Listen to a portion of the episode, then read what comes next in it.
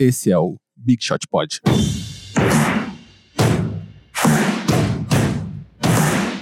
Olá, amigos, fãs de basquete. E aí, viram eclipse aí essa semana? Coisa bonita, né? Eclipses me emocionam demais. Aqui é o MM e como sempre tô aqui com Vavo Fresno, Oi, oi. Gui Underline Pinheiro Boa tarde. e hoje um convidado especialíssimo, Marcelo Gomes. Tudo bem, Marcelo? Tudo bem, Marcel? Tudo bem, amigos? Tudo ótimo. Aí, palmas, palmas. Ah, O som da torcida, o som da torcida. Então, Marcelo, muito obrigado por ter vindo. Pra quem não sabe, o Marcelo é um narrador no NBA League Pass. Então, quando você tá vendo ali o seu jogo de basquete, a voz dele que você tá ouvindo. E a gente tá muito orgulhoso por ser o nosso primeiro convidado aqui, né, meninos? Daqui 30 anos, quando virar esse programa, virar tipo um, objeto de um programa de trivia, vamos perguntar quem foi o primeiro convidado da história do Big Shot Pod. E aí a resposta vai ser Marcelo Gomes. Sim, e eu tô muito aqui querendo aprender com ele, como condutor aqui desse programa, como conduzir, né, as coisas direitinho. Então, sem mais delongas, vamos lá. No começo do programa, a gente sempre faz os destaques dessa semana aí que passou. Vavo, quer começar? Sempre eu, né? Vamos lá. Meu destaque inicial não poderia deixar de ser esta. A gente chegou a pincelar um pouco sobre isso na semana passada, mas eu acho que dá pra dar um pouquinho mais de atenção. O desempenho do James Harden recentemente. Não Ele conheço. não conhece? Não conheço. Armador, barbudo, Houston É, Rockets. eu vi o jogo. O, o Gui está traumatizado com o jogo Rockets Depois Lakers. 16 lances livres em 5 minutos de prorrogação, fui dormir meio bravo, mas tudo bem. Alguma, eu vou citar aqui alguns, alguns dos recordes que ele vem batendo aí recentemente. Tem um que acho que é o mais conhecido que as pessoas vêm falando, que é a sequência de jogos com mais de 30 pontos. Ele chegou na quinta maior sequência da história da NBA. Até hoje, dia da gravação, hoje à noite vai ter jogo. Mas até a tarde de hoje, segunda-feira, ele tá com 19 jogos seguidos com 30 ou mais pontos. E essa é a quinta maior sequência da história da NBA. As quatro primeiras de Will Chamberlain, lá na década de 60. Ele tem uma sequência de 65, uma de 31, um de 25 e uma de 20. O Harden tá com 19, pode hoje à noite igualar esta quarta colocação na sequência do Will Chamberlain. Outro recorde que ele bateu, eh, ele chegou no 13º jogo na carreira com 50 ou mais pontos. Dentre os jogadores de atividade, ele acabou de ultrapassar o LeBron James, que tem 12, e acabou de se tornar o jogador em atividade com mais jogos de 50 pontos. Ele também acabou de se tornar o jogador em atividade com mais jogos de 40 pontos, também acabou de ultrapassar o LeBron James, 65 contra 64. E, e ele tá com uma média de 35,7 pontos por jogo nessa temporada. E aí, pegando este grupo de jogadores que tem 35 pontos, que, fizer, que conseguiram 35 pontos por jogo até este momento, são 10 ocasiões na história da NBA. E o James Harden, incrivelmente, é o jogador que tem a melhor eficiência dentre todos eles. Ele tá com um true shooting de 62%, isso é melhor do que Will Chamberlain, que conseguiu isso cinco vezes. Vou citar aqui quem foram: Michael Jordan, Elgin Baylor, Rick Barry e o Kobe Bryant em 2005, 2006, que a gente também falou na temporada passada. Sim. Ele tá com uma eficiência incrível e ele é o cara que vem jogando, que jogou menos minutos do que qualquer um desses todos. Apenas 37 minutos, 4 por jogo, enquanto todos esses jogaram pelo menos 40 minutos.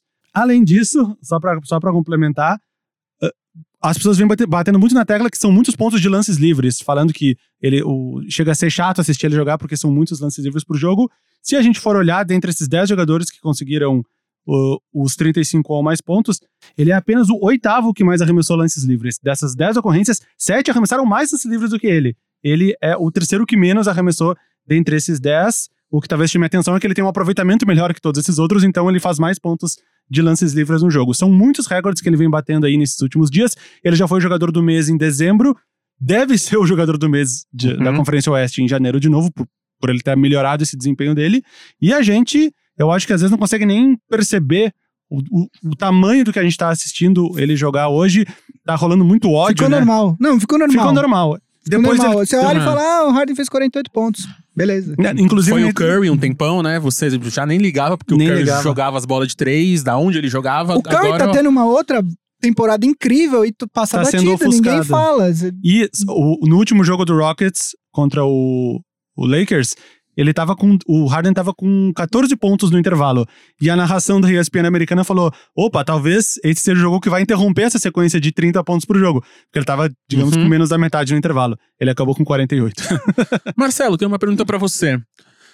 Essas estatísticas todas, como é que é pra você? Porque esse, essa temporada, principalmente, tem muita gente jogando muito bem, o Harden, o Curry, e tem recorde atrás de recorde sendo quebrado. Como é que é pra você ali? Você estuda, você se prepara pra saber se ele fez 30 mais um jogo de 30 pontos? Como é que é pra você estar tá narrando e ter que ficar pensando nisso? E como é muita coisa, não tem outra saída se não estudar. Quanto Uhum. tempo demora? Me conta como é que é o processo de preparação seu pra um jogo. Quatro, cinco horas antes de um, um jogo, pra um jogo, Uhum. né? Aham. Independentemente, é, por exemplo, eu fiz dois jogos seguidos do Dallas. Mas muda muito rapidamente isso. Os times jogam três, quatro vezes na semana, um back-to-back no meio dessa história. E os números que eram positivos de um atleta podem ter caído nessa semana, né? Então, não adianta. Não é que você vai começar do zero, mas você faz de novo. Então, não existe transmissão sem estudo. E, e são muitos detalhes, são muitos números. Ah, quem acompanha o cara que é heavy user, ele, ele, ele tem muita informação, então também é importante para mim, importante para você, eu transmitindo, você ouvindo, é transformar isso também de uma forma agradável, porque isso tem que chegar de uma forma agradável ao seu ouvido. Então Uhum. não é só derrubar aquele monte de informação, é, é preciso temperar isso também para que fique agradável na transmissão. Mas sim, não, não há outra forma senão estudar, é impossível ah, fazer um jogo hoje de qualquer modalidade, o basquete ainda mais, porque os números são números que, que fervem a Não, todos são, os minutos. acho que é, é o esporte, tá, fora o beisebol, é o esporte que tem mais jogos na semana. Então, que nem falou, se tu ficar uma semana sem ver um jogo do Dallas, não por dá. exemplo, não dá. É impossível. E, e sem contar isso, né? Mesmo que eu tenha um jogo pra narrar na semana, eu não posso ver apenas um jogo na semana. Impossível. Eu tenho que acompanhar todos os dias. E aí você tá vendo e você já tá pensando, poxa, se o Harden fazer mais um, mais um jogo de 30 Você tem pontos, vai todas ser essas mais um estatísticas do lado ali pra hora que, sei lá, se ele bater um tenho. recorde, você tem que falar, ó, acabou de bater. Vou com tudo anotado. Aham. anote tudo, anote tudo. O que ele gosta, o que ele não gosta, o que ele fez. Se ele foi é, parte de uma reportagem especial. Então, para isso, você tem milhares de canais é, que, Uhum. que fazem especiais nos Estados Unidos, os canais oficiais, a própria NBA, o Game Notes. Então, tem tudo ali. Números, informações, o que o cara gosta de calçar, o que o cara gosta de vestir, o que ele fez, o que ele comeu, o que ele não comeu. Porque uma hora isso, isso vai ser útil. Pode ser que você não utilize 10% do que você escreveu sobre o Harden. Mas quando você precisar, se você não Uhum. fez, você vai Tem que precisar. estar ali, né? É. tem que estar ali. É, inclusive dos árbitros. Eu brinco muito com o Fábio Malavaz nas transmissões. Uhum. Eu, eu sempre trago ali uma listinha do que o árbitro gosta. Da série preferida dele, pra onde que ele quer viajar. E assim, várias sacadas interessantes já foram, já foram é, é, Usadas. usadas assim nas transmissões. Então é, é gostoso estudar, porque quando a gente estuda, a gente aprende, cara. É. É, é- é prazer- essa talvez seja uma das partes. É óbvio que a transmissão é a parte mais prazerosa. Eu sou louco com transmissão. Não só do basquete, agora mais o basquete, porque eu tô envolvido nisso, né? Mas outras modalidades também. Mas é muito prazeroso estudar. É, é uma delícia aprender, cara. É muito bom. Eu gosto também. Eu me peguei escutando vocês, por exemplo, semana passada, falando do Brogdon. Uhum. E eu fiquei intrigado com aquilo. E eu fui ver um pouco a mais eh, do Bucks, do quinteto do Bucks. Só três jogadores além daquele quinteto: Bledsoe, Middleton, Brogdon, Lopes e faltou mais um. Compo. Yannis. Exatamente, só faltou ele. Só né? faltou o melhor. só faltou só o craque. Só outros três foram titulares desde o começo da temporada. Então esse quinteto é o quinteto que mais começa. Então veja Uhum. a química, né? E, e influencia muito do que vocês falaram do, do, do Brogdon semana passada. É, é uma delícia isso. É, e a NBA tem essa coisa, é, te- tem esse dinamismo, né? A gente tava falando do Rockets que tava com, com vários atletas machucados, o Lakers também é uma outra situação. É, o Lakers com três machucados, você tira três que estão machucados, sobe dois da D-League que tem aqueles two-way contracts, assina um contrato de 10 dias, pronto, você- um time vai com 12 pro jogo, né? Três inativos, você mudou 25% do elenco, de repente pode acontecer de um jogo pro outro, né? Não, difícil acontecer três de um jogo pro outro, mas na semana, por exemplo, isso pode acontecer. E você tem que ficar de olho, porque Aconteceu ah, no jogo do Rockets contra o Nets, que foram dois jogos atrás. Eu tava assistindo, eu sou torcedor do Rockets, eu conheço o elenco do time, eu sigo o perfil no Twitter, eu tô por dentro de tudo, teoricamente. Aí do nada, no meio do primeiro quarto, entrou James Nunnally. Eu, quem? Da onde veio esse jogador? Quem é esse cara, né? Então, até pra mim, que sou um, um hardcore fan dos Rockets, eu não sabia. Eu fui descobrir a existência do jogador durante o primeiro quarto do jogo. Acontece. E as redes sociais são muito boas pra acompanhar esse tipo de coisa. Eu, por exemplo, eu acompanho, não com o mesmo afinco, mas eu acompanho exatamente o que acontece é, com o Lakers, com o time, com o time da D-League do Lakers. Que é, é o time que é o South Bay Lakers, porque esses caras direto estão. Os, os rookies eventualmente acabam descendo para jogar na D-League, né? E, tem alguns outros jogadores, dois por time, que tem aquele two-way contract, que acabam subindo eventualmente para jogar agora mesmo o Alex Caruso, que é um dos jogadores, foi subiu porque o Lonzo se machucou, então ele vai substituir o Lonzo no elenco de cima. Então você acaba tendo que, se você é fã, se você gosta, você acaba tendo que acompanhar para saber, para não aparecer um desses que você fala de onde apareceu onde esse cara.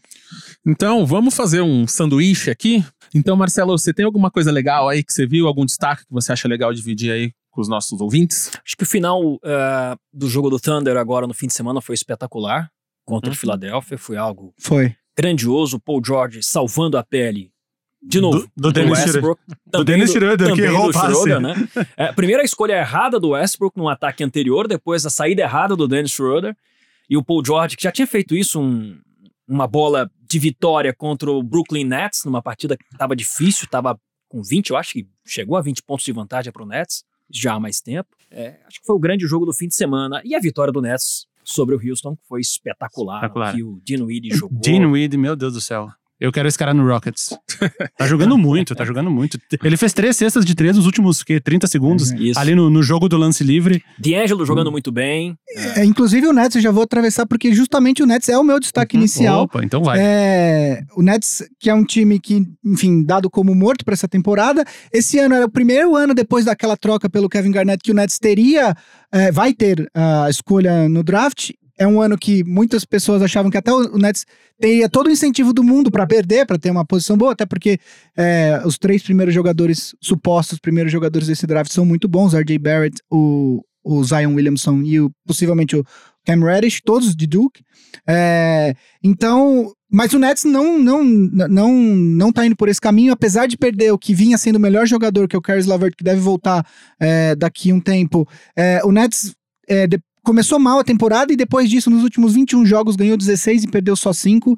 Hoje o Nets está com 24 vitórias e 22 derrotas, 23 e 22, algo do tipo. É, é o sexto time no leste. É, dá todas as indicações de que vai estar no- nos playoffs. E o Nets tem uma outra coisa que é importante a ser ressaltada: é que o Nets possivelmente vai ter espaço no, no salary cap para ter dois jogadores de máximo. É, a gente não pode esquecer que o Brooklyn Nets é um time que está em Nova York. É, o Jay-Z tem uma parcela é, do, de, de- Pequena, é, pequena, pequena. mas enfim, é, é um time que pode se apresentar. Eu não acredito nisso agora, mas é um time que, dependendo do, do como as coisas acontecerem nessa off-season, pode se apresentar como um destino interessante para alguns free agents. É, como os destaques que vocês já falaram, o Dinwiddie vindo do banco com 17 pontos por jogo, é, o D'Angelo Russell, que é um cara que foi draftado em segundo lugar pelo Lakers há quatro anos atrás, é um cara que finalmente parece ter entendido é, um pouco mais como funciona, não o jogo, mas a liga. Ele deu, ele, ele, ele deu um pouco de trabalho é, nos dois primeiros anos que ele, quando ele ainda estava no Lakers. Ele tem até uma polêmica, uma polêmica não. Ele vazou pelo Snapchat um vídeo do Nick Young, que na época namorava com a Iggy Azalea, pode ser? Pode ser. É, e, o, e, e o Nick Young contando que tinha ficado com uma menina de 18 anos, e aí, se, quando fizeram, escutaram a história, é, falaram: bom, mas você tava, você já era noivo dela, então você traiu ela, e aí eles acabaram vindo a terminar. Ele vazou sem querer no Sem Snapchat, o que é uma coisa meio absurda. Enfim. é, mas agora ele parece ter. Ele tá, tá marcando muitos pontos. Teve um jogo recente com mais de 40, 40. pontos. é, tá com 6,4 assistências. Quer dizer, é um cara que tá melhorando o desempenho dele na liga. E você tem uma série de outros jogadores que são aqueles caras que poderiam ser úteis em vários times que estão disputando. Você tem Jared Allen, o Alan Crabb, Ed Davis, Joe Harris. O Joe Harris acho que é o principal. tá? Exato. É, o Ed Davis é um ala que ele já jogou no Lakers. Ele é um, é um ala que, onde ele passa, todo mundo ama ele. Ele saiu do Portland agora e todo mundo ficou absolutamente chateado porque ele é aquele cara que faz o trabalho sujo, né? Então, assim, é, e aí você. E tem o, o Kuroks, o rookie que, que apareceu recentemente, que tá marcando quase 10 pontos por jogo, que teve uma chance por conta de algumas lesões, do próprio Carlos Lavert, que também tá jogando muito bem. Então é um time que. É, Independentemente do que acontecer daqui pra frente, o prognóstico pro futuro o- parece ser bastante positivo. É que trabalho do Kenny Atkinson, né? E, e do Sean que- Marks, que é o general manager. Como recuperar uma franquia sem as escolhas no draft? Isso dá pra, Mas, mas, dá pra dar uma palestra. mas é importante a paciência, porque faz três anos, se eu não me engano, que o Kenny 28 Atkinson... vitórias ano passado, 20 ano retrasado e 21 no ano anterior. Mas o- 28, 20, 21. o Kenny e o Ken tem duas dessas aí. É duas, dessas temporadas, então essa é a isso. terceira. É, ele veio depois do Lionel ah, Rollins, se não me engano. Sim, É, sim. se não me engano. Mas é im- impressionante, né? É, ele fez o Brook Lopes chutar de fora, depois Foi- o Brook já foi pro Los Angeles pro agora Lakers tá e no- depois no é, pro Bucks. Bucks, né? E, e o Jarrett Allen, né? O que esse menino tem, tem jogado, toco no LeBron. Toco no Tudo bem, LeBron. o toco não é o, não é o título. Cara, mas é legal, né? Mas você fez isso. Quantos caras tem toco no LeBron? Você, você fez isso? É, eu, eu vi na internet, se não me engano, na carreira inteira ele tinha tomado, acho que foi o nono ou o décimo Isso, toco é. que ele Então quer dizer, tem Tinha um 10 caras vídeo. no mundo que podem Ah, falar eu dei um toco, toco no, no LeBron. LeBron. Põe, LeBron. no currículo, tá certo. É ótimo. Marcelo, eu tenho uma pergunta. Porque diferente do futebol, principalmente futebol brasileiro, é onde os narradores, os comentaristas não falam o time do coração, no basquete às vezes a galera fala, eu, eu comento pro Raptors, eu comento pro Lakers, eu tenho. Você acha que no basquete é mais livre isso? No basquete você tem essa liberdade maior? Eu acho que até no futebol tem sido um pouco mais. Um pouco mais discutido esse tema e é um pouco mais aberto hoje. Uhum. Ah, quando eu transmiti futebol, e transmito, transmiti até recentemente, é, eu, se você me perguntasse, eu responderia. Uhum. Então, ficaria calado se você não me Me perguntasse. perguntasse, entendi. Ah, mas é, eu sempre fui, e aí é uma curiosidade, eu sempre fui muito mais um apaixonado por transmissões, ou no rádio, por onde eu fiquei por Uhum. 18 anos, eu fiquei Tá. 18 anos numa, numa mesma emissora, na CBN, Uhum. é, por transmissões de TV, streaming agora, Uhum. é, de internet e esportes diferentes. Então, é, eu sou muito mais um apaixonado pelo esporte do que um torcedor. E eu tive Entendi, fases legal. da minha vida, Uhum. né?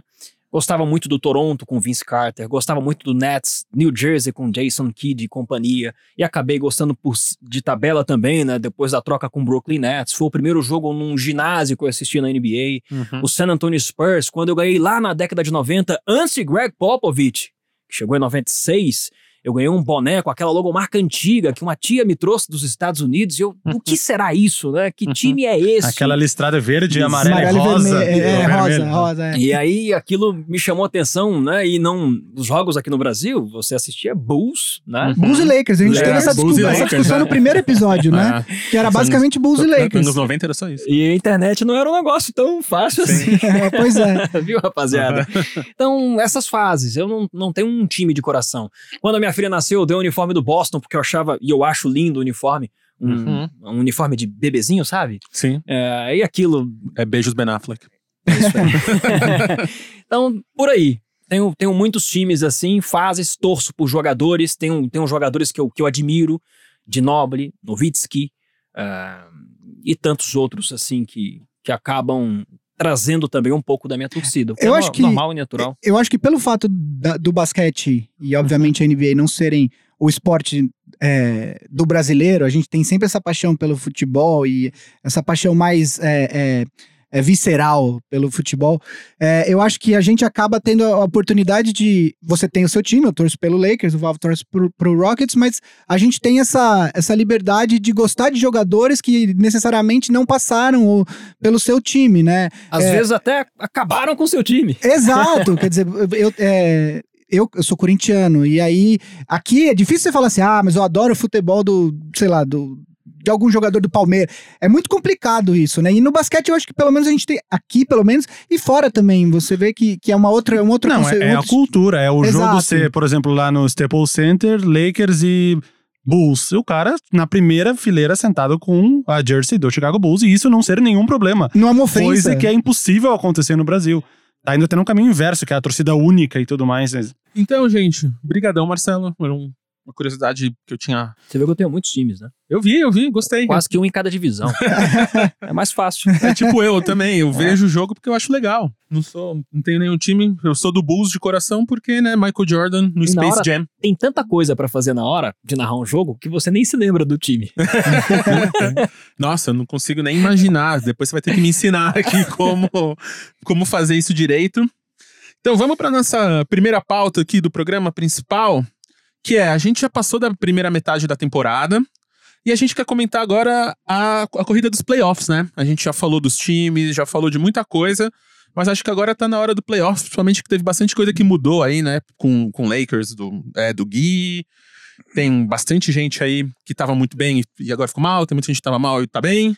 Então, E vamos agora as coisas começam a se definir de fato, definir, né? Quem né? vai Tamo brigar no- mesmo, Finalmente quem, aqui. quem, quem vai começar a olhar pro draft, enfim. Aí é mando de quadra, aí é tudo isso. Então, vamos começar pelo leste. Aqui, meninos.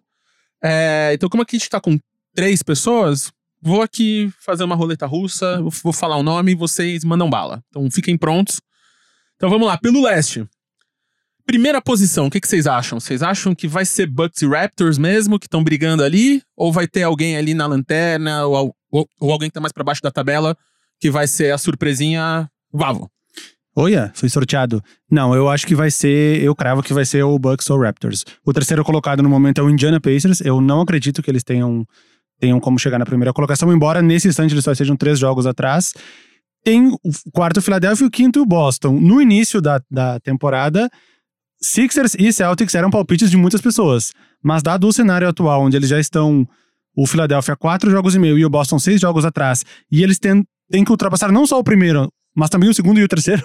Eu acho que, considerando que já passamos da metade da temporada, não, não vai ser mais possível a primeira colocação, nem pro Sixers, nem pro Celtics. É, eu- o, Celtics, com- o Celtics a gente falou semana passada, o Celtics, é- enfim, a gente já falou, tem alguma coisa errada ali, no- tem muito jogador pra jogar, enfim, a gente já sabe dos problemas do Celtics. O Sixers, pra mim, é, é, é, é quase o mesmo problema, com a diferença de que eles têm quatro jogadores que eu considero muito bons, e aí do quinto pra baixo na rotação, Uhum. eu já.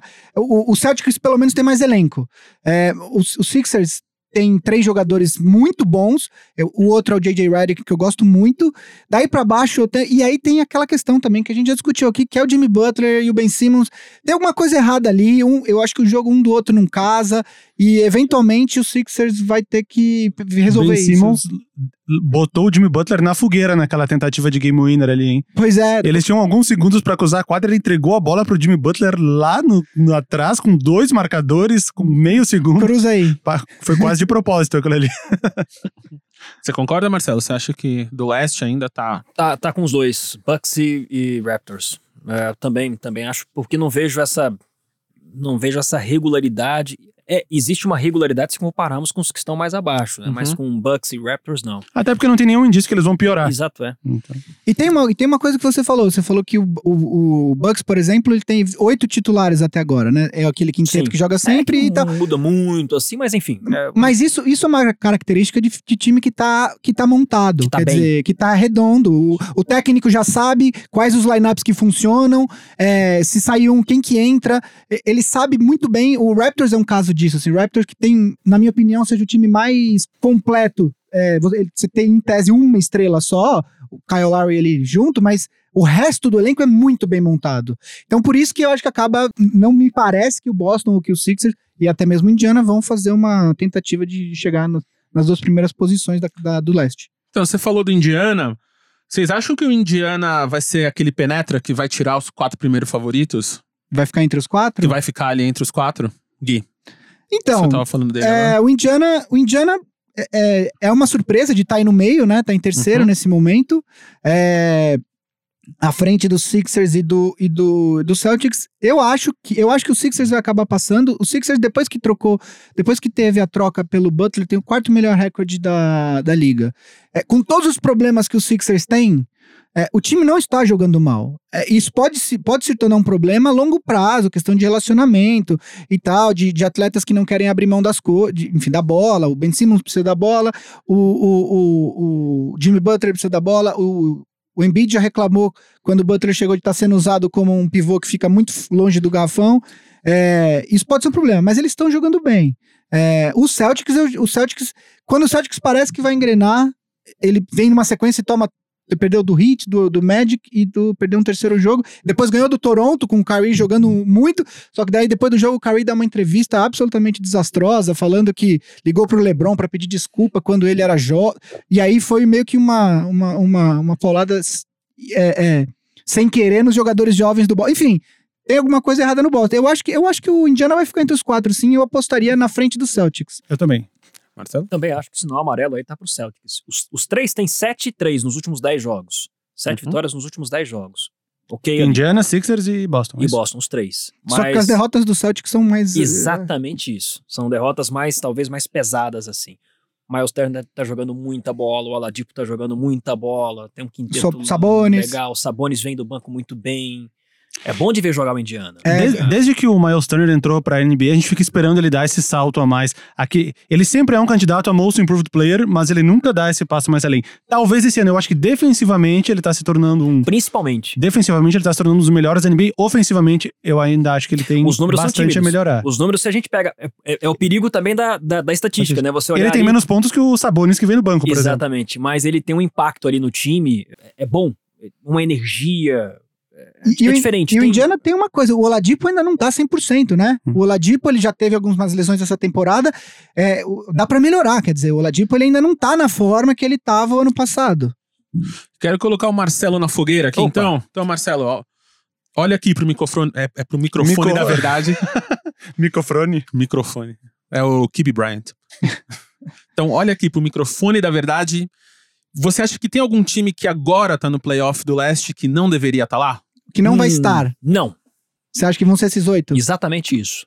Você acha Eu que acho vai, que vai- ser esses oito? Sim, vai ter mudança no Oeste. No oeste? Uh, É, o- é, o Oeste- vai chegar lá. já, você já quer o time que vai entrar? Não é? Não, vamos- bate pronto assim? Vamos deixar. Vamos deixar o Tá mistério legal. aqui. Mistério. Eu deixei, o- o quando eu mistério. montei a pauta, eu deixei o Oeste pra depois, porque a gente vai ficar mais Ah, tempo no vamos- Oeste, que o vamos negócio lá deixar o é Oeste. complicado. Vamos deixar, eu quero retenção nesse podcast aqui, então vocês aí, mistério. Que posições podem ser horinha. trocadas, mas dentro dos oito times aí da Conferência Leste. Ó, eu, eu, eu montei uma listinha aqui do Leste, do que eu acho que vai ficar, Em ordem. é, em ordem. Opa. É, não, é mais ou menos isso, com, com o que eu falei agora, com o Indiana em quarto e só mudando aí o Sixers e o Indiana, tá? O, Sixers em terceiro, Indiana em quarto. É, e eu acho, de verdade, que o, o Detroit vai acabar entrando no lugar do Hornets, porque ah, o, o, Detroit não tem opção. O Detroit tá com o Blake Griffin com um contrato monstruoso. É, o, Detroit não, o Detroit tem que tentar entrar, assim. Eles, eles trocaram pelo Blake Griffin justamente visando é, playoffs, etc e tal. O, o Charlotte, o Kemba Walker é, acaba o contrato dele esse ano, né? Sim. Eu acho que o Hornets talvez se preocupe mais em, em ter uma posição boa. Eu não acho que eles vão perder, não é isso que eu tô falando, não vão fazer tank. Mas eu acho que o Pistons tem mais a perder. E aí eu acho que isso vai acabar contando e eles vão acabar entrando em oitavo. Enfim, é um palpite, Agora, obviamente. é, esse palpite a gente tá, tá trazendo aqui sem imaginar quais são as trocas e a gente sabe que pode acontecer uma troca maluca ah, sim. Uhum. amanhã, daqui a pouco, semana que vem, até o limite, né? Então, Embora- mas do jeito que tá, é, Embora eu acho, a gente vai falar de trocas depois, eu acho que essa. Me parece que essa troca, essa, essa deadline não vai ser tão movimentada. Pelo menos, acho que não vai ter nenhuma troca grande. A gente vai chegar nesse ponto, mas eu acho que não vai estar tão movimentada. Só queria lembrar aí os ouvintes, vocês concordam ou não, quando a gente dá essas previsões, pode vir cobrar a gente no arroba BigShotPod, no Instagram ou no Twitter, no nosso site bigshotpod.com.br ou no nosso e-mail bigshotpod.ampere.audio. Vai estar tudo na descrição do episódio aqui ou nas nossas arrobas pessoais. Eu tenho ali uma vaquinha leiteira, tá incrível. É, então, e galera, vocês acham que os times como tipo Wizards, Magic, Pistons, eles vão tentar entrar ou eles vão, tipo, abraçar o tank e partir pro abraço? Eu acho que eles vão tentar e não vão conseguir. O Wizards já deu. Bom, o Pistons com certeza vai tentar entrar. O Wizards, pelas. A não ser que eles resolvam abrir mão e troquem o Ariza que eles trocaram antes no- na temporada e o próprio Otto Porter. é, eu acho que eles vão tentar. O, Bi- o Bradley Beal dá- dá- não, parece, não parece querer abraçar o tank, né? Segue em modo James Harden de carregar o time nas Exa- costas. James Harden Light, né? Tipo, mas sim. É, e o Magic, o Magic é uma situação é, complicada, né? Porque, inclusive, vai eu acho que a postura do Magic vai definir se o Vucevic vai estar disponível numa troca ou não. Né, porque eles têm, em tese, eles têm os substitutos do Vucevic no, no elenco, que é o Mobamba e o Isaac, que joga de power forward. E, inclusive, se o, se o próprio Aaron Gordon também pode ser trocado. Ele- o, o Magic fez um contrato com o Aaron Gordon que ele vai diminuindo o valor anual, que é um contrato Uhum. que é positivo para ser trocado. Então, quer dizer, eles já fizeram pensando em eventualmente trocar é, o Gordon, se aparecer essa possibilidade. Então, o Magic eu acho que tem uma decisão mais complicada aí. Eu vi, só fazendo um gancho, eu vi uma matéria, acho que foi no The Ringer, que era uma proposta de troca do Aaron Gordon pelo CJ McCollum. Pau a pau, sem envolver mais nada. Mas E não, com, E como isso seria bom para as duas franquias. Ah, foi uma sugestão. Uma do- sugestão. Ah, tá. Como isso seria bom para as duas franquias. E a matéria explicava direitinho o que o Aaron, o Aaron Gordon poderia acrescentar ao time do Blazers e o que o CJ McCollum acrescentaria para o Orlando Magic. Eu achei uma boa, uma boa troca proposta. Então vamos agora para aquele momento que todo mundo esperava, o Oeste. Galera, vocês acham que após a vitória larga contra o Nuggets e com a estreia do Cousins, vocês acham que o Warriors superou a fase ruim e deve abrir vantagem? Dá a palavra pro nosso convidado. Marcelo? Teve uma sequência do, do Golden State com quatro derrotas, né? Ah, e eu até fiquei curioso com essas quatro derrotas sem Curry, foi lá no mês de novembro, que foi aquele momento. Pera lá, o que que tá acontecendo com esse time? Tá, mas eu queria ter uma crise dessa, tá? Só pra dizer a você. E ganhando o que eles ganham. Eu lembro que teve um jogo contra o Rockets no meio que eles, o jogo inteiro só acertaram três bolas de três pontos. Exato. Tipo, E- quebraram uma sequência. E, e sem o Curry jogando com o Iguodala, né? É, na verdade, não tinha um, um armador armador ali no, no time, mas enfim, o Iguodala começou jogando e algumas rotações ali, sem a presença do Curry fica diferente. E o que mais chamou atenção é que o time caiu as médias de assistências para 20, 24 nesses jogos, nessas quatro derrotas, 18 e 18, que para Golden State é baixíssimo isso. Time que tem hoje média de 28, muito em função do que fez em novembro, do que não fez em novembro, que chegou a ter mais de 30, 31, 32, 33 assistências nas últimas temporadas. Curry voltou, isso já passou, é favorito não só para vencer a conferência, mas ao título. É, continua sendo. É, acabou, fortíssimo. E DeMarcus Cousins acabou de É. começar Eu, eu a não jogar. acho que tá naquela história de acabou, acabou a temporada. Não, acho que tem muita coisa pela frente, mas não dá pra para não colocar o Golden State nessa lista de favoritos. É, é, eu acho que é, é muito engraçado como você vê que tem jogos que o time ele, ele vem ele vem e fala hoje a gente vai fazer um vai mostrar quem é que manda É. É, e foi contra o Denver Contra o Denver. Exato. ele foi jogar o primeiro contra o segundo foi inclusive uma das indicações de jogos da semana aqui né no, no- no- foi não foi Não lembro. enfim é, mas aí contra o Denver primeiro Denver em primeiro no, no Oeste o Warriors em segundo eles o primeiro quarto foi tipo um 51 uma avalanche pontos. e aí é óbvio, é óbvio que eles entraram motivados pra falar, bom, então agora a gente vai mostrar quem é que manda e é isso, entendeu? E eu acho que é isso, assim, é muito difícil, enfim, fugir do Warriors como campeão. Obviamente, pode ter troca, pode ter lesão, pode ter um monte de coisa, mas agora olhando, não tem muito pra É, onde e, fugir. e os próprios resultados ruins, os quatro em sequência, Uhum. sem o Curry, é, é óbvio que o time não vai repetir aquilo. Ele vai. O, o Kerr certamente já tem uma alternativa para que aquilo não aconteça novamente. Aquele desempenho, não foram só as derrotas, o desempenho contra o Houston foi um negócio assim, absurdamente ruim. É, mas mostra Contra o também. Lakers, Contra o em Lakers casa, também, sem o, sim. que o Lakers, depois que o LeBron se machucou, Mas não tem, mas não tem chegaram... um imbatível, né? Exato. Não tem um imbatível. E Vavo, falando em Houston, seu time do coração, você acha que ele vai chegar nas primeiras colocações, que ano passado ele estava em primeiro? Você acha que ele consegue passar o Warriors? Ou você acha que ele fica em segundo pra É, baixo? ano passado eles entraram com aquela mentalidade de que se a gente quer ganhar dos Warriors, a gente tem que ficar em primeiro para ter humanos de quadra e maximizar, otimizar as nossas chances de poder vencê-los tendo um jogo a mais na nossa casa. Pensamento completamente estatístico que o Daryl Morey deve ter feito. Então eles se esforçaram ao máximo para conseguir ficar em primeiro lugar. E os Warriors, vendo isso, eu acredito até que eles tenham tirado um pouco o pé O pé. e falado: ah, já que eles querem tanto ficar em primeiro, eu vou aproveitar e vou economizar minhas forças aqui para quando for enfrentar eles tendo um jogo a menos em casa, eu poder, eu poder vencê-los.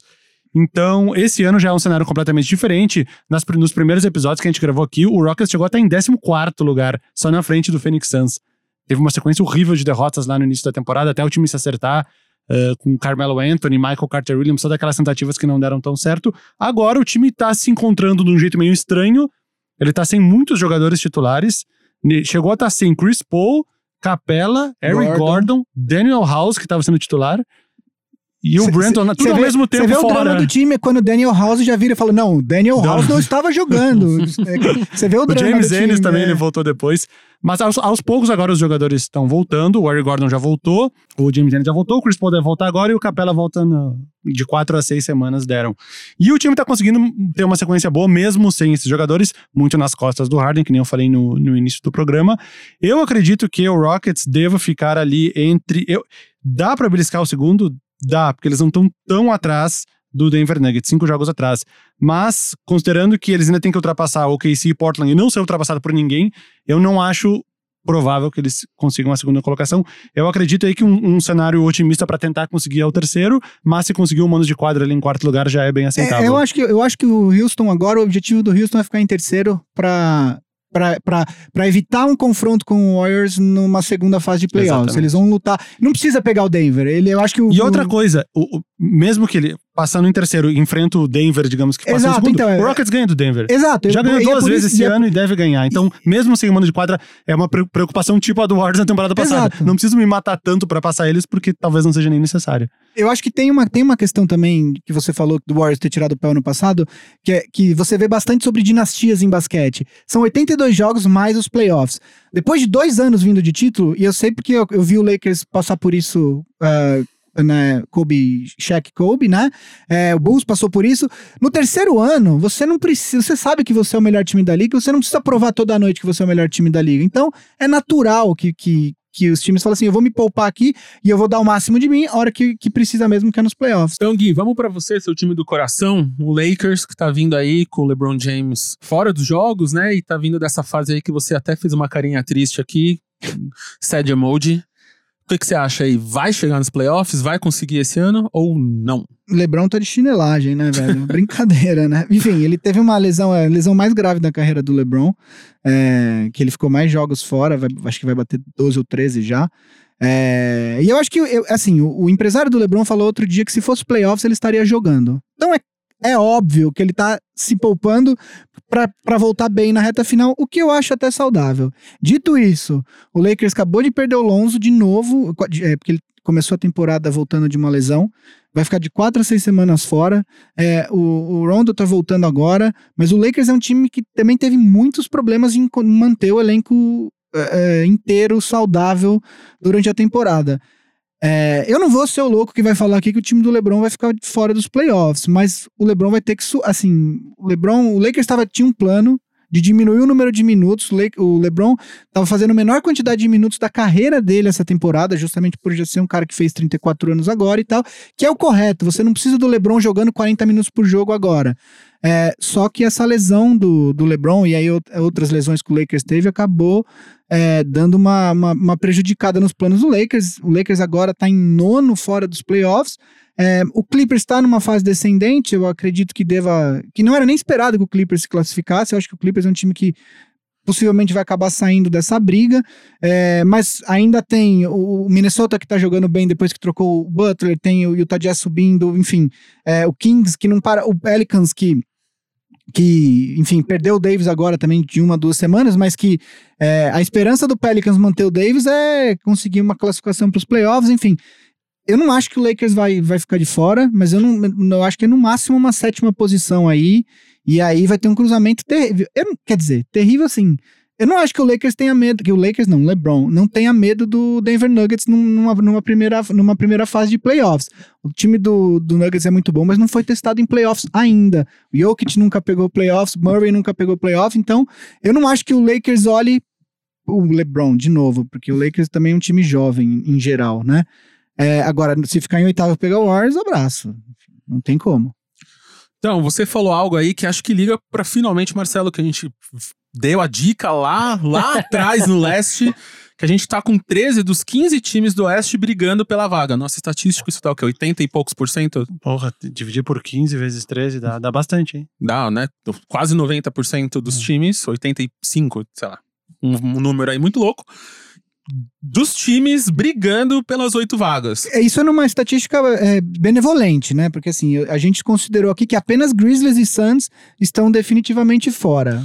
Mas eu- Phoenix Suns a gente já tá falando desde o primeiro Não, sim, episódio. sim. É que eu tô falando assim, a gente, alguém Nosso poderia olhar e mascote. falar assim, ah, o Dallas também não vai, entendeu? Eu sou- Ah, mas vai que, né? Então, Então, Marcelo, você, você ia falar lá atrás que ia- você ainda acha que ia ter bastante.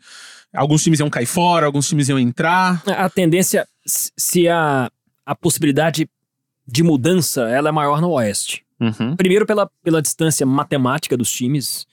É, o começo foi insano, foi selvagem no Oeste.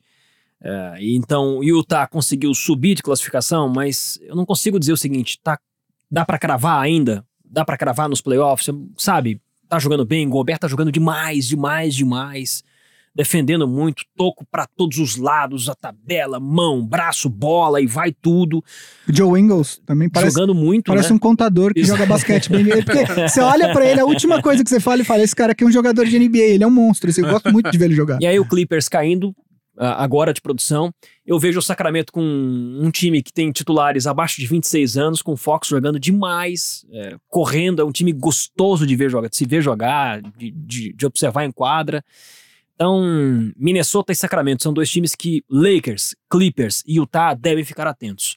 Eu acho que esses dois estão com sinal de alerta. Eu digo Lakers porque é o time de potencial de playoff, que com o LeBron a gente vai dizer, tá lá dentro.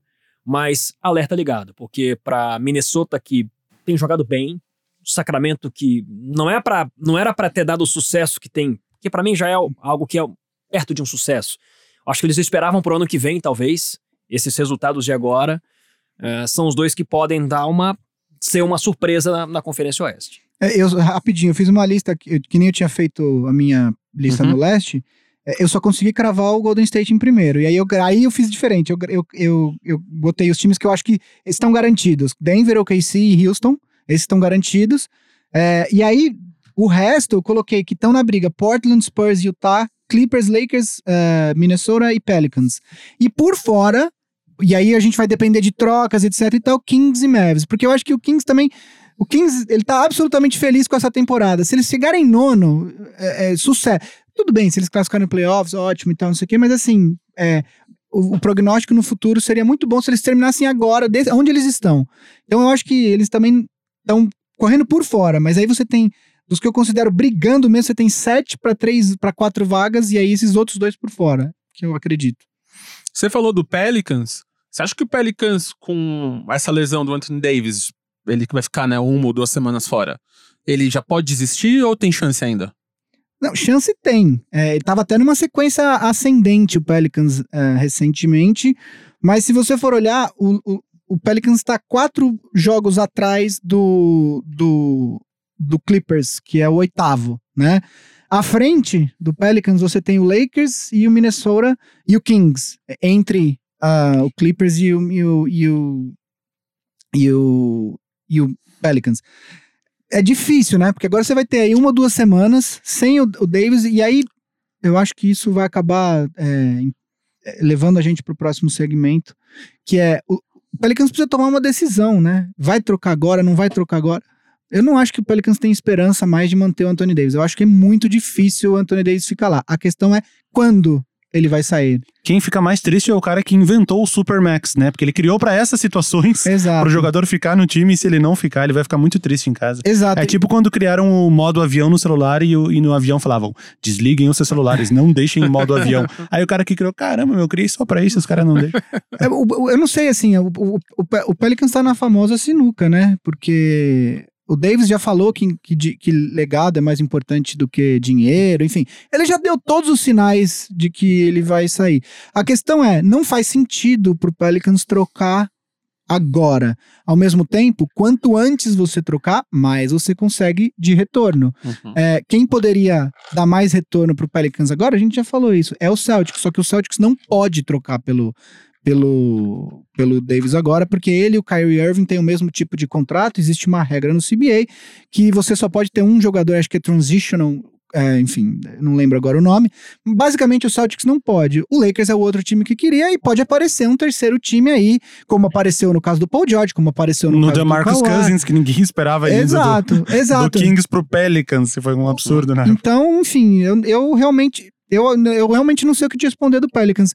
Eu acho que não vai se classificar. E aí vai, vai ter que dar um jeito na situação do Davis na, na próxima off-season. Então, e vindo então do que você falou, fevereiro tá aí. Esse ano a gente não tem carnaval em fevereiro, mas temos os deadlines da, é, dos trades, certo? Certo, Até dia dia 7. 7. Então, a gente já falou do Anthony Davis. O que vocês acham outros nomes principais aí que podem mudar? Por, por exemplo, o Dennis Smith Jr. em Dallas. Vá, você, o que, que você tá achando? Eu, eu achei, o, o Dennis Smith estreou na última temporada, ele tá no segundo ano dele, e parecia ser o armador do futuro da franquia, porém, esse ano os Mavericks draftaram o Luka Doncic, que tá mostrando ser um, um dos melhores novos jogadores da história da NBA, com essa temporada que ele tá tendo, e aparentemente os Mavericks chegaram à conclusão que o Dennis Smith Jr. não é mais o, o armador do futuro da franquia, porque ele não encaixaria com o jogo do Luka Doncic. A- eu acho que a pergunta é: será que o Dallas não tá desistindo muito cedo de Uhum. um armador que, que entrou muito bem na liga? Ele foi draftado, acho que oitavo ou nono lugar. Foi, não foi uma das 10. primeiras. Acho que foi, acho que foi 10. nono lugar. Não foi uma das primeiras escolhas. Ele começou muito bem no ano passado. No início da temporada, ele era sondado pra ser até Rookie of the Year. É de que tão bem que uma ele começou. League muito boa em 2017. Aí ele Isso. chegou pra temporada como um dos rookies mais... é, é, falados. É. E o, o- o que o pessoal tem se perguntado é se eles não, não estariam tomando essa decisão muito cedo, com uma temporada e meia de Dennis Smith Jr. Lógico, o Luca Doncic chegou causando um impacto absurdo que, que praticamente ninguém esperava, mesmo quem conhecia ele lá do basquete europeu, de tudo que ele fez por lá. Mesmo essas pessoas não esperavam que ele fosse ter um impacto tão grande que ele tá tendo. E se o Dallas for trocar, eu não sei o que, que eles poderiam conseguir em troca agora, porque ele ainda tá no, no contrato de rookie dele, no meio do segundo ano Uhum. um salário baixo, seria, ele seria uma boa moeda de troca, vamos dizer assim, pra pra uma outra franquia. Mas eu não, eu não cheguei a ver nenhuma sondagem do que, que poderia ser.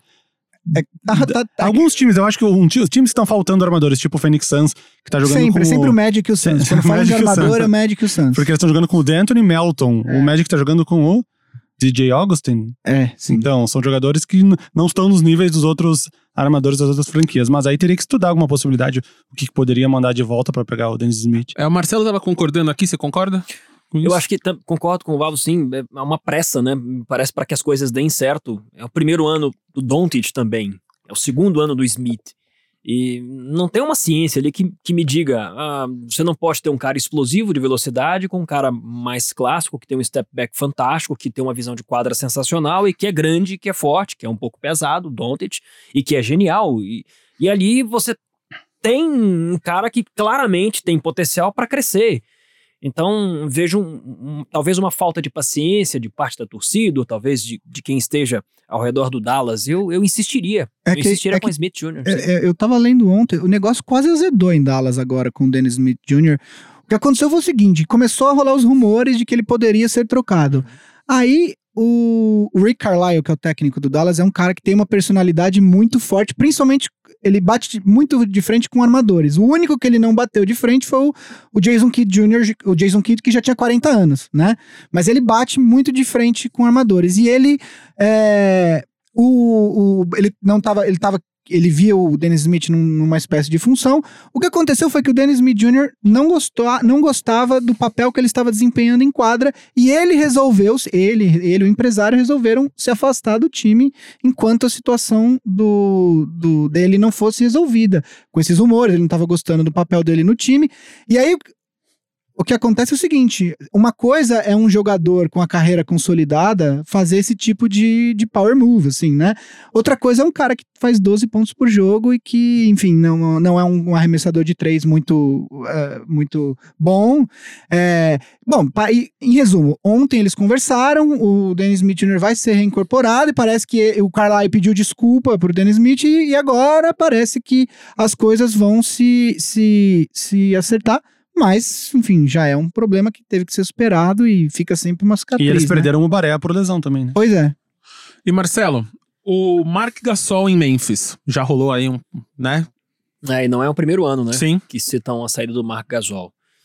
É, eu, fico com a identificação que ele tem com a casa, sabe? Eu, eu queria ver mais do Mark Gasol. Tá, tudo bem, já são mais de 10 anos, né? Como você quer ver 34 mais, anos. né? É, então, existe, obviamente, como ele já fez muito pelo Memphis, né? Acho que a cada, a cada passo, assim como o Tony Parker, a cada passo dele, e ainda com um tempinho para jogar, essa possibilidade de troca, teoricamente, até porque eu não li nada sobre interesse de alguém por ele. Sim, são rumores são rumores, né? Ah, ele, Conley, Westbrook, Curry, talvez mais algum jogador. Esses, essa lista eh, são dos jogadores que estão há mais de 10 anos numa franquia. Jogadores atuais. Uhum. Então, tem muita identificação nessa história, né? Tá, mas talvez por isso isso possa Isso, facilitar uma assim Como o troca. Tony Parker, né? Que já passou tanto tempo no Spurs, já tá mais pro fim da carreira. Pera lá, vou me aventurar aqui, vou fazer uma coisa legal. E o. Gasol pode contribuir para um time vindo do banco, um time que tá disputando, entendeu? Ele ainda joga bola, né? Ele ainda joga. Joga. Eu acho que ele tá tendo uma tempo. Ele começou bem, mas ele já deu uma queda nos números dele.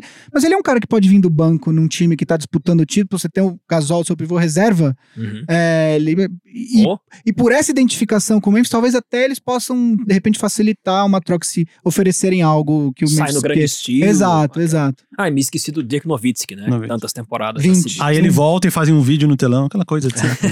Pendura, é, é, pendura a jersey dele, né? ah, eu acho que vai ser. Ah, bem O. Grizzlies tem uma história bem curta, né? É. Tem alguma camisa pendurada do Grizzlies? Acho que não. Não, acho Tem? que não. Acho que não. O- Seria a primeira. Só rapidinho, fizeram um vídeo pro Blake Griffin agora quando ele voltou pra jogar contra o Clippers. O, o Griffin nem cumprimentou o dono do, do Clippers, porque ele ficou bravo. Ofere- Bom, Verdade. ele tinha, ele tinha feito o Supermax, 40 milhões e tal. Fiz, diz que quando ele foi, é, foi fazer a reunião, os caras fizeram na quadra uma retrospectiva da história do Blake Griffin no Clippers e tal, não sei o quê. Ele assinou com o Clippers sem fazer reuniões com outros times, assinou direto e no meio da primeira temporada do contrato os caras trocaram ele pro Detroit, ele ficou bravo. e aí ele fizeram um vídeo e tal, mas ele não cumprimentou o dono A do cena é Clippers. curiosa, né? É. Porque o Bauman, não é? É Steve Ballmer. Steve é. Bauman, né? Ele foi à beira da quadra e o Griffin passa direto e o Bauman sai balançando a cabeça. Só- assim, só né? Corrigindo uma coisa que eu falei, eu falei bobagem. Tanto o Zach Randolph quanto o Tony Allen têm camisa aposentada, e os dois foram bem recentes, né? Pelo Grizzlies. O Zach Randolph ainda joga. Ele joga no Kings, É. mas eu tô vendo aqui na lista online que ele tá com a camisa aposentada. É, ele não- o Tony Allen eu lembro, da- foi, foi faz, Sim, faz o Tony pouco Allen, tempo. sim, sim. O Zach Randolph aqui tá como aposentada. Gui, pra você, o que, que você acha do Carmelo Anthony? Vai ser trocado? Não, é trocado não, né? Ele tá fora, ele, ele saiu do, do Rockets. é, Eu só espero que ele não acabe no Lakers, eu vou falar bem honestamente, assim, porque os rumores que saiu agora, recentemente, alguns boatos de que ele tem opções e que o Lakers estaria entre essas opções. Eu realmente só, eu só não gostaria que ele acabasse no Lakers porque o Carmelo Anthony é um jogador que já provou que não sabe, que ele ainda continua achando que ele é o Carmelo Anthony de 10 anos atrás, que fazia 30 pontos por jogo a hora que ele quisesse e tal. E hoje em dia ele não é mais esse cara. Então, enfim, é, o, o Lakers, tudo que o Lakers não precisa agora é de mais um desses caras, entendeu? Onde ele, onde ele se encaixaria, eu realmente não sei que time que, que. Talvez um desses times do leste que esteja brigando ali na um Miami Heat, ali, que esteja ali na, na, na, li- na linha dos playoffs, talvez o próprio Detroit, mas eu não sei onde ele pode acabar tirando é, um desses times, assim. Quem vai ceder uma pique de segundo round para o Rockets em Ah, troca tem isso, ainda tem que. É, se, se quem assinar com o Anthony ainda tem que dar um Ainda pick tem que dar alguma round coisa pro pro Rockets. Rockets, é verdade. Depois dessa do Carmelo Anthony, Vavo, os Sixers, o Butler e Simons, ficam em Filadélfia? Até o final da temporada, com certeza. O, o trio, né? Foi, a gente Será? bate- Tu acha que eles vão ser trocados na Eu não acho deadline? nada, eu não acho nada. Eu, acho, eu só acho eu só entenderia se o Philadelphia falasse, cara, não vai dar certo isso daqui, eu vou trocar agora enquanto eu ainda consigo alguma coisa. Porque o contrato do Butler acaba agora. Sim. E, e talvez os, os Sixers falem, não vai dar certo isso daqui, eu vou apostar. Ou uma outra coisa que eu joguei naquele programa que você não pôde, porque você tava Sim. na maternidade, Mas eu ouvi. que é o a, tro- a única troca que pra mim que faz sentido do do pro Pelicans no Anthony Davis é pelo Ben Simmons. Hum. Você põe, você, dá uma esperança pra New Orleans, você- você- aí você dá um time que você pode montar ao redor do jogo do Ben Simmons, que é o Pelicans, e aí você coloca Butler, Davis e, e Embiid juntos. É, isso aqui é um sonho, tá? Não, não, não tem nada, não tem nenhuma conversa. Eu só tô falando que seria a única troca que faria sentido pra mim. Agora, eu acho que existe um- uma versão do- dos mundos em que o Sixers fala: Isso daqui não vai dar certo, eu vou trocar o Butler en- enquanto eu ainda consigo pegar alguma coisa Mas eu acho ele. que seria precipitada demais essa conclusão. Eles não deram um pouco pelo Jimmy Butler, eles deram o Charit e o Covington, que é um Cara, o que- 40% do seu time titular. Mas você pode conseguir algo de volta, agora, entendeu? É isso que eu tô falando. Mas Você eu acho que eles existiriam muito antes. Olha, eu acho que eles trocaram pelo Jimmy Butler com a intenção de assinar um, um contrato máximo com ele depois. E eu não consigo ver eles trocando o Ben Simmons. Eu já vi várias pessoas falando isso. Eu não consigo ver eles trocando o Ben Simmons. Eu também não, eu só tô. Obviamente que eu tô só fazendo. e Até porque tem uma outra questão, que é a, a, a saúde do Embiid, né? O Embiid é um cara que já teve muitos. A gente esquece, porque essas últimas duas temporadas ele jogou, mas ele passou as duas temporadas fora e depois ele tinha aquele limite de minutos, limite de jogos, etc e tal. Essa, essa temporada ele tá com um problema nas costas de novo, que foi a lesão que, que, que fez com que ele não fosse o primeira escolha do draft deles, que acabou sendo o Wiggins. Se o Embiid se arrebenta amanhã, o teu jogador jovem pra montar o time ao redor é o Simmons e não é o Embiid. Então eu acho muito difícil. Eu só tô falando. E não é o Butler. Não é o Butler, não é o Butler. O Butler tem 30 anos, o Butler, é, é, enfim, a troca do Simmons pelo, pelo, pelo Davis é uma- um sonho, assim, que eu acho que faria sentido, mas não tem nenhuma, nada concreto nisso. Marcelo, eu tenho uma pergunta pra você que não é necessariamente sobre trade, mas também é. Você, quando você tá pesquisando, você falou que fica 4, 5 horas ali fazendo a pesquisa para um jogo. Como é que é para você codificar essas informações todas? Porque principalmente agora, esse começo de ano, com, com trade, playoff, aí você tá estudando para um jogo, acontece alguma infor outra informação num outro jogo que talvez influencie o que você tá fazendo. Como é que é para você controlar tudo isso e não se deixar ficar maluco ali? É, eu vou compartimentando a história, né? Então Uhum. tem um papel ali que eu vou colocar tudo sobre os jogadores, outro papel tudo sobre a tabela que esse time tem, o que isso, quais os outros resultados podem impactar na classificação. É, outra tabela sobre outro papel ali, outro. Às vezes fala um papel, às vezes Uhum. são páginas, né? Você vai Uhum. resumindo, resumindo, Sim. resumindo, escrevendo, escrevendo, escrevendo, você vê digitando, né? Uhum. A letra é horrível, é o digito. É, são folhas e mais folhas, e, e, e vou separando aquilo, mas é, é muita coisa, né? Às vezes a gente, Sim. a gente pira mesmo. E como Mas é você se é organiza legal. durante o jogo, com aquele monte, assim... eu- não, não, porque eu imagino que tem algumas coisas que você... Não, porque eu imagino que tem algumas coisas que você... O único papel que eu fico na mão na hora do jogo é o da escalação. É, que é um- uma, um- uma folha, que é um resumão. É Uhum. um resumão. Tenho tudo ali sobre os, os dois times, ginásio, chamadas é, do League Pass, o jogo que será transmitido no dia seguinte, a hashtag que eu devo chamar, é, horários, enfim. São as informações básicas. É um, Uhum. um lead gigante ali. Tá. com, a numera com, com, os dois, com os dois times completos, todos os jogadores ativos e inativos, contundidos ou não, por que estão fora, por que não Entendi. estão, quais são os titulares, qual quinteto, os reservas, rotações, tudo separadinho ali na folha. Então esse está na minha mão. É, e esse eu não solto. Logo atrás dele eu deixo aqui a, a abertura da transmissão, que é um resumo. Como esse time veio na semana, como esse time virá para a próxima semana, o que está em jogo naquela partida, o que está em jogo naquela noite, um resumo sobre os atos, um resumo sobre a cidade, um resumo sobre o ginásio, capacidade. e, É um monte de coisa. É, É resumo, coisa. resumo, resumo, Resumo, que mas- você vai ver... Exatamente. E aí na mesa eu deixo um- as folhas separadas cada lado, lado esquerdo o time da casa, inverto, né? Porque na NBA é, é- é invertido, mas eu ainda Sim. tô no jeitão brasileiro. Não consigo. A minha esquerda fica o time da casa, a direita aqui, aí assim vai. Uhum. Com, a escala, com, com, com as, as, as histórias de cada jogador, não só os números, né? Os Uhum. números tá fácil, tá no celular, tem uns- um computador que fica ao meu lado com a estatística em tempo real, ah, uma televisão na minha frente e assim vai. E vou tentando me organizar nessa, nessa loucura, nessa. A gente entra numa bolha, a gente entra num mundo paralelo e se transforma ali num. É um polvo, né? Ah, Você tem que ficar Exatamente. fazendo várias é- coisas ao é- mesmo é tempo. gostoso, é E muito, o quão cansado você fica depois? Você tem que parar, Eu é fico- tomar uma cervejinha, um café. Não, eu fico acontece? elétrico. Eu fico Elétrico. elétrico. Querendo Elétrico. transmitir o próximo jogo da, da Costa Não Oeste. parar. Exa- exa- exatamente. É isso? Essa é a sensação, cara. É a sensação. Você sabe a sensação quando você termina um show. Sim. Quer dizer, eu não sei qual é a sensação quando você Sim. termina. Se você fica exausto ou se você fica elétrico. Sim. Querendo, puxa, eu queria mais. Uhum. Faltaram Certo. umas três musiquinhas aqui. Isso, cadê o quinto quarto desse jogo aqui? É, Uhum. Eu, uma vez eu assisti uma, uma convite do Bulgarelli, eu assisti uma transmissão da ESPN, não me lembro qual era o jogo, foi na temporada passada, que era com o Aria Guiar e o Bulgarelli, os dois, e eu fiquei sentado atrás meio que só acompanhando eles.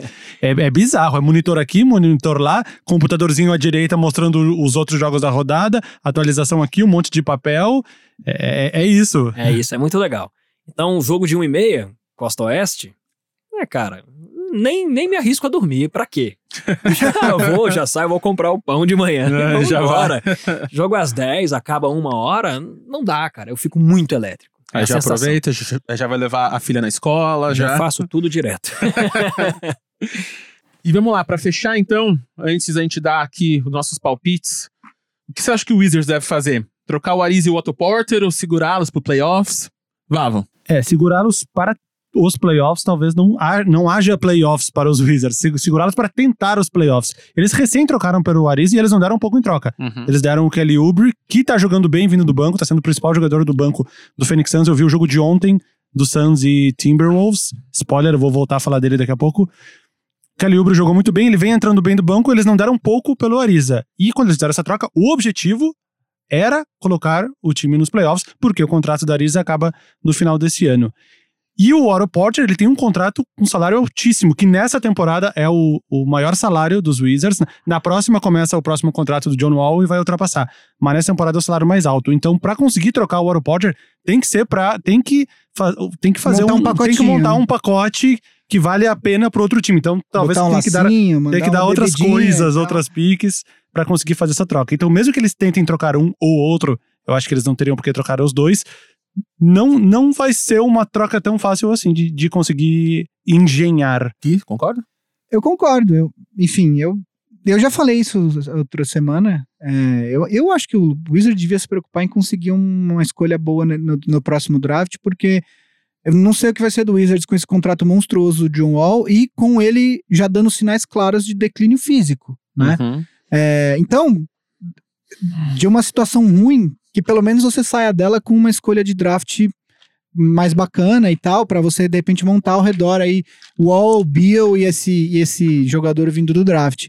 É, agora, o Bill não parece que tá afim de, de, de deixar o Ah, Wizards. não vai mesmo. E, e, e eu, e, e eu admito, tem isso também. O, o, o manager do Wizards está lá, acho que há 15 anos, é o Ernie Grunfeld, se eu não me engano.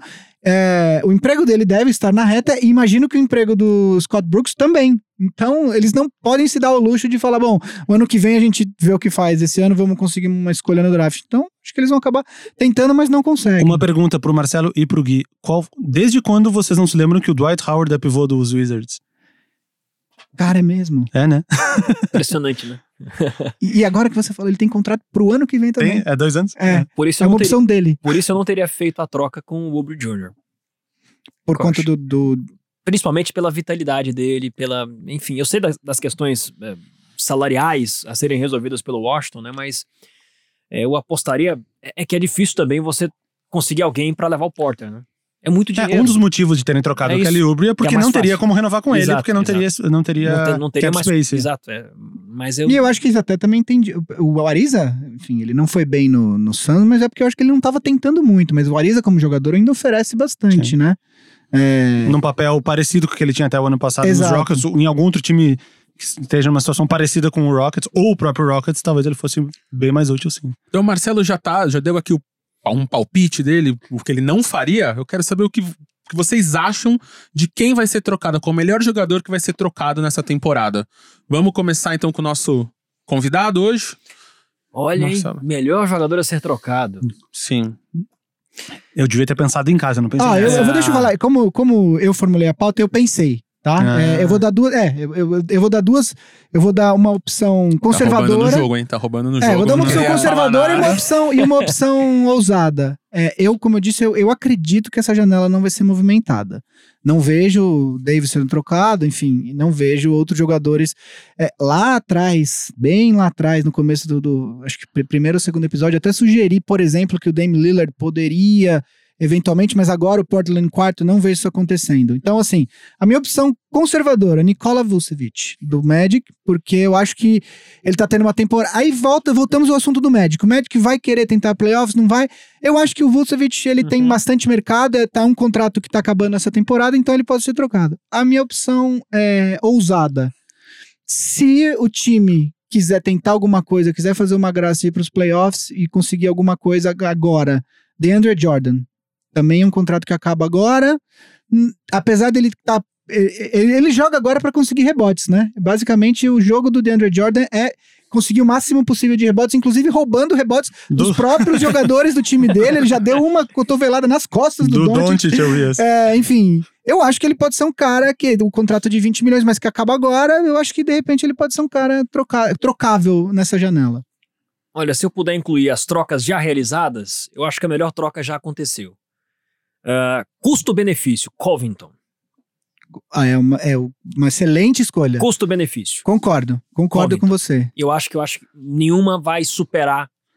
E pro outro lado foi o Butler, né? E pro outro lado Exato, foi. é. E é uma troca que funcionou pros dois times, né? Exato. Principalmente porque o Butler já tava. hum, O negócio não tava legal pra ele em Minnesota. Bom, e agora já não tá mais muito em Filadélfia também, né?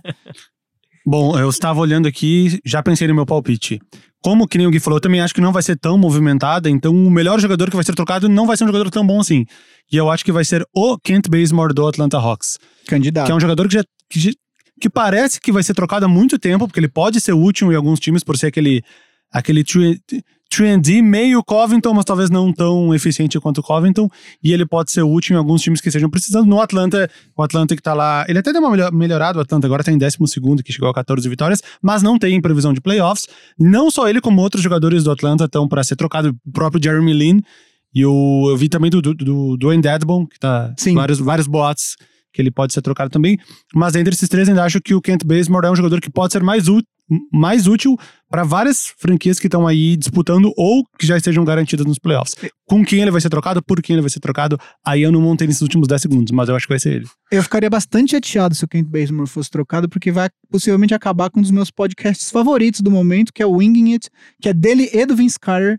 É, eu tava vindo pra cá, tava gravação remota, gravação remota. Eu tava escutando. É, mas o podcast do Richard Jefferson e do Channing Frye. Channing acabou, né? Acabou? Acabou. Eu não vi. E eu tava ouvindo, vindo pra cá, o episódio dessa semana é com o Dwayne Wade. Então é, um- é incrível. É muito legal você ver os jogadores falando da vida da NBA. Eles estavam nesse episódio, eles estavam falando como que eles se preparam pros back-to-backs. É, e aí o cara que tem 42 anos, ele fala: ah, quando eu tinha 25 eu ia dormir. E hoje a minha preparação acaba, a hora que, a, a hora que toca o buzzer no- do jogo, eu já começo. Shake de proteína, põe gelo, põe não sei o que, tipo, é outra coisa, entendeu? Então, ó, se você tá vendo no YouTube, deixa nos comentários o seu palpite. Se não, manda pra gente no, no Twitter, no Instagram, no nosso e-mail. Vai estar tudo na descrição aqui do podcast, aonde você estiver ouvindo eles. Então, galera, vamos pra aquela partezinha do jogo da semana? Vocês querem indicar aí o jogo? Quem quer começar? Posso, Pode falar, escolher. posso falar o Então meu vamos aqui? lá, Vavo. Uh, Eu fui influenciado pelo jogo de ontem, passou até no Sport TV. Eu assisti meio por acidente, eu não ia assistir. Ontem domingo, a gente grava segunda-feira, só pra lembrar todo mundo. A gente grava segunda, vocês estão ouvindo isso na terça. No jogo de ontem, domingo, foi Minnesota Timberwolves e Phoenix Suns na TV. Foi um jogo muito bom, o Suns liderou, estava, estava liderando por pouquinho o jogo inteiro, a diferença ia aumentando de 2, ia pra 8, caía pra 5, mas o Suns estava li- liderando o tempo inteiro. No último quarto, o Wolves conseguiu uma reação e venceu com um buzzer, buzzer beater não, porque sobrou 0.6, com um game winner do Derrick Rose, que jogou muito ontem, e hoje, dia do lançamento do podcast, terça-feira, tem o rematch, dois dias depois, Minnesota Timberwolves e Phoenix Suns, só que agora em Phoenix. Então, Tá.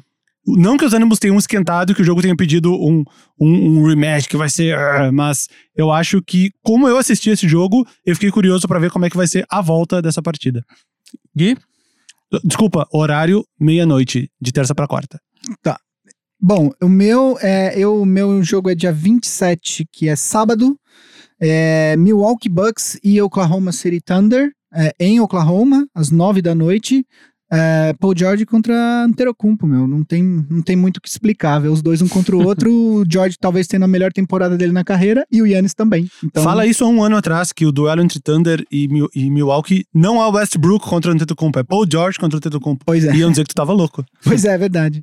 E Marcelo? Indiana e Toronto, quarta-feira agora, às 10 horas da noite.